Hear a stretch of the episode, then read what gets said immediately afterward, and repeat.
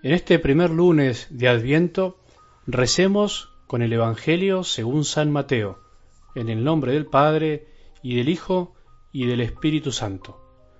Al entrar en Cafarnaún se le acercó un centurión rogándole Señor, mi sirviente está en casa enfermo de parálisis y sufre terriblemente. Jesús le dijo, Yo mismo iré a curarlo. Pero el centurión respondió, Señor, no soy digno de que entres en mi casa, basta que digas una palabra y mi sirviente se sanará. Porque cuando yo, que no soy más que un oficial subalterno, digo a uno de los soldados que están a mis órdenes, ve, él va, y a otro ven, él viene, y cuando digo a mi sirviente, tienes que hacer esto, él lo hace. Al oírlo Jesús quedó admirado y dijo a los que lo seguían, les aseguro que no he encontrado a nadie en Israel que tenga tanta fe. Por eso les digo que muchos vendrán de oriente y de occidente, y se sentarán a la mesa con Abraham, Isaac y Jacob en el reino de los cielos. Palabra del Señor.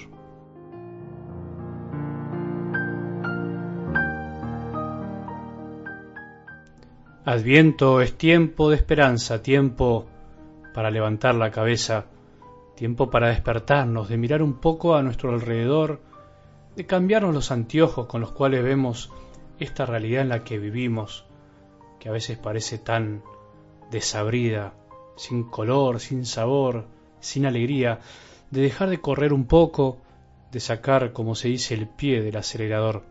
Es un tiempo lindísimo que tenemos que aprovechar muchísimo, tenemos que disfrutarlo siempre desde la palabra de Dios, como siempre te digo, ¿viviste alguna vez un adviento escuchando y meditando cada día la palabra?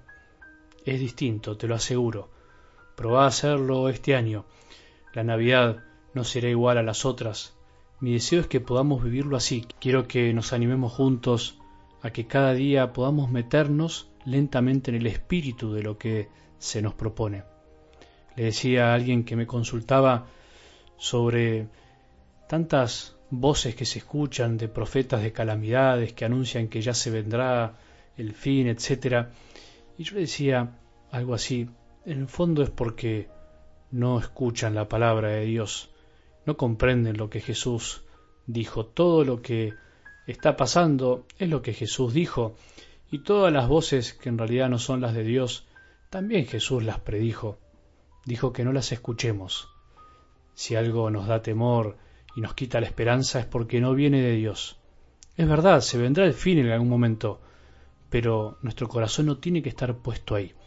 Por eso la esperanza quiero que sea la virtud eje de estos días, que intentaremos como que esté de trasfondo de todo lo que escuchemos, todo lo que Jesús nos diga, porque la esperanza es la virtud del adviento. ¿Cuánto necesitamos de la esperanza? Veremos que sin esperanza no somos cristianos en serio, no somos cristianos enteros y que esta virtud dada por Dios en el bautismo a todos sus hijos y que se reviva cada día, especialmente en los sacramentos, es una de las virtudes más desgastadas en estos tiempos, más desprestigiada por usar mal la palabra, la menos tenida en cuenta, pero al mismo tiempo la más necesaria para todos. Acordémonos que tenemos que despertarnos y no dejarnos aturdir por las preocupaciones de este mundo. ¿Pensaste de qué cosas tenemos que despertar, en qué aspecto de nuestra vida andamos como sonámbulos, aturdidos por tantas cosas. Todavía tenemos toda la semana para rezar y pensar. Pero vamos a algo del Evangelio de hoy, que por ser un acto de fe tan puro y sincero de un hombre pagano, es también un canto a la esperanza. Siempre donde está la fe está la esperanza. Las personas que realmente tienen fe son personas que inevitablemente tienen esperanza. No puede haber fe sin esperanza. Eso es algo que iremos descubriendo y aprendiendo. Este centurión, este soldado romano, sabía de obediencia y de mando, sabía que su vida se regía por el obedecer y el mandar, y que siempre obedece el que es inferior, el que está por debajo.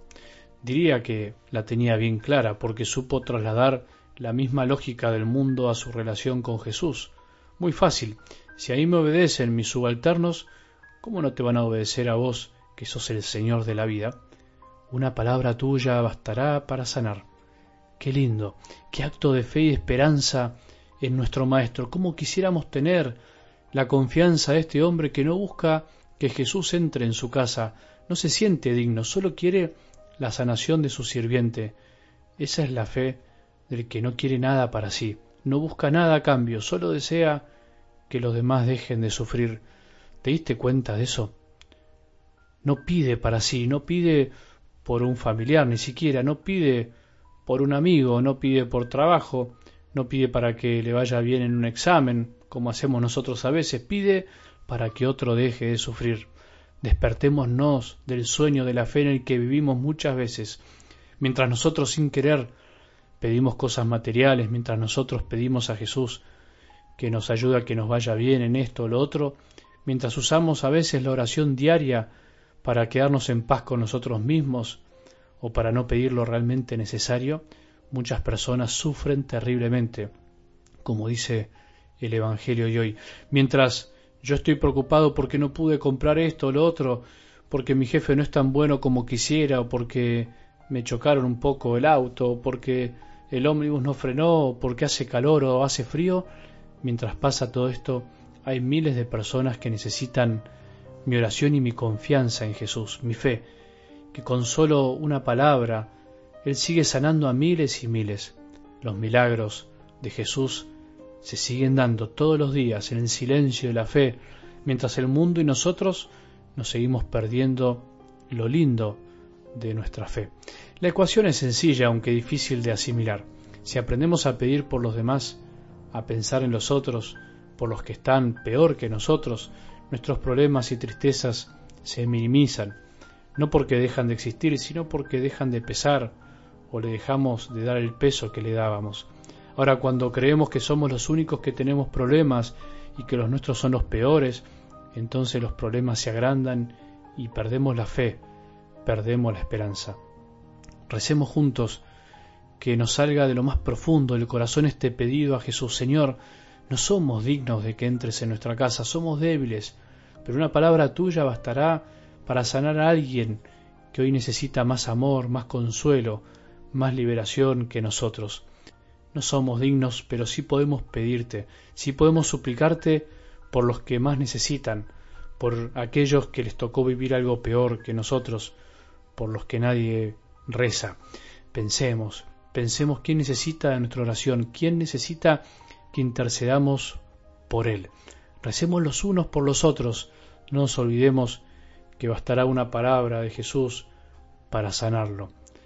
Que en este día podamos experimentar la maravilla de la fe, la maravilla de confiar plenamente en Jesús, como lo hizo el centurión, y que eso nos colme el corazón de esperanza. Que tengamos un buen día y que la bendición de Dios, que es Padre misericordioso, Hijo y Espíritu Santo, descienda sobre nuestros corazones y permanezca para siempre.